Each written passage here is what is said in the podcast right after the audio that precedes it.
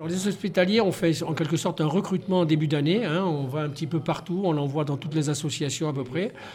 Et je pense que ça, fait, ça va très loin puisqu'on a des Canadiens, on a eu des, des Hollandais, on a eu des Allemands, euh, bon, des Français aussi, et beaucoup, beaucoup de Canadiens on a. Je trouve que beaucoup, beaucoup de Canadiens.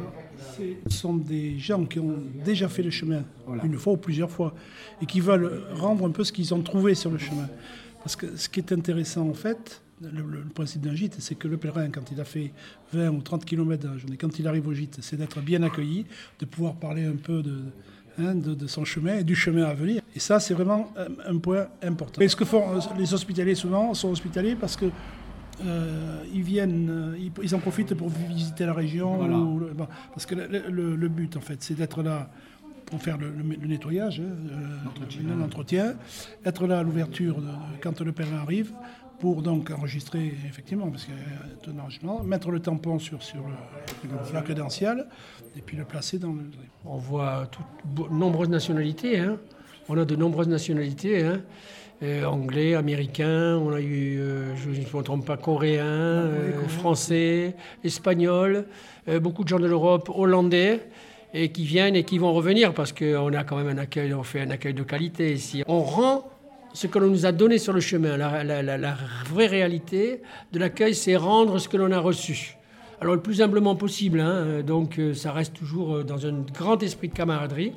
Hein, Il n'y a, pas de- il y a pas de niveau social chez nous sur le chemin. Le niveau social, c'est une, une abstraction. hein. Et on essaye de redonner ce que l'on a servi. Donc on a par exemple nos pèlerins qui arrivent de là, ils, sont, ils ont fait le chemin. Ceux qui vont partir ont fait le chemin. Ça, c'est par contre, c'est une, comment on appelle ça une, C'est une demande de notre part. hein. Il faut avoir fait le chemin pour pouvoir être hospitalier.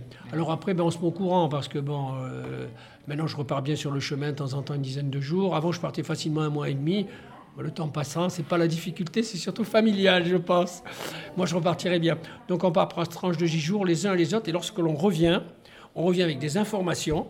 Et ben, on les diffuse à ceux qui passent. On dit tiens, ben là, il y a un nouveau refuge. Le prix aussi, parce que là aussi, il y a une partie où le- le- le- le- le- le- le- les refuges finissent par coûter cher. hein. Maintenant, on voyage, on compte combien? Un kilomètre, euh, 1,5€ à peu près. hein 1,50€ hein, au kilomètre.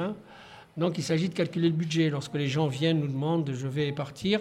Attention, on leur dit la partie financière, hein, il y a, faut, faut y penser.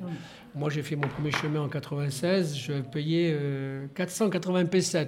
Et ça fait 2 francs, ça faisait 2 ou 3 francs et quelques. Ça a totalement changé. Donc voilà, nous on gère cette évolution-là.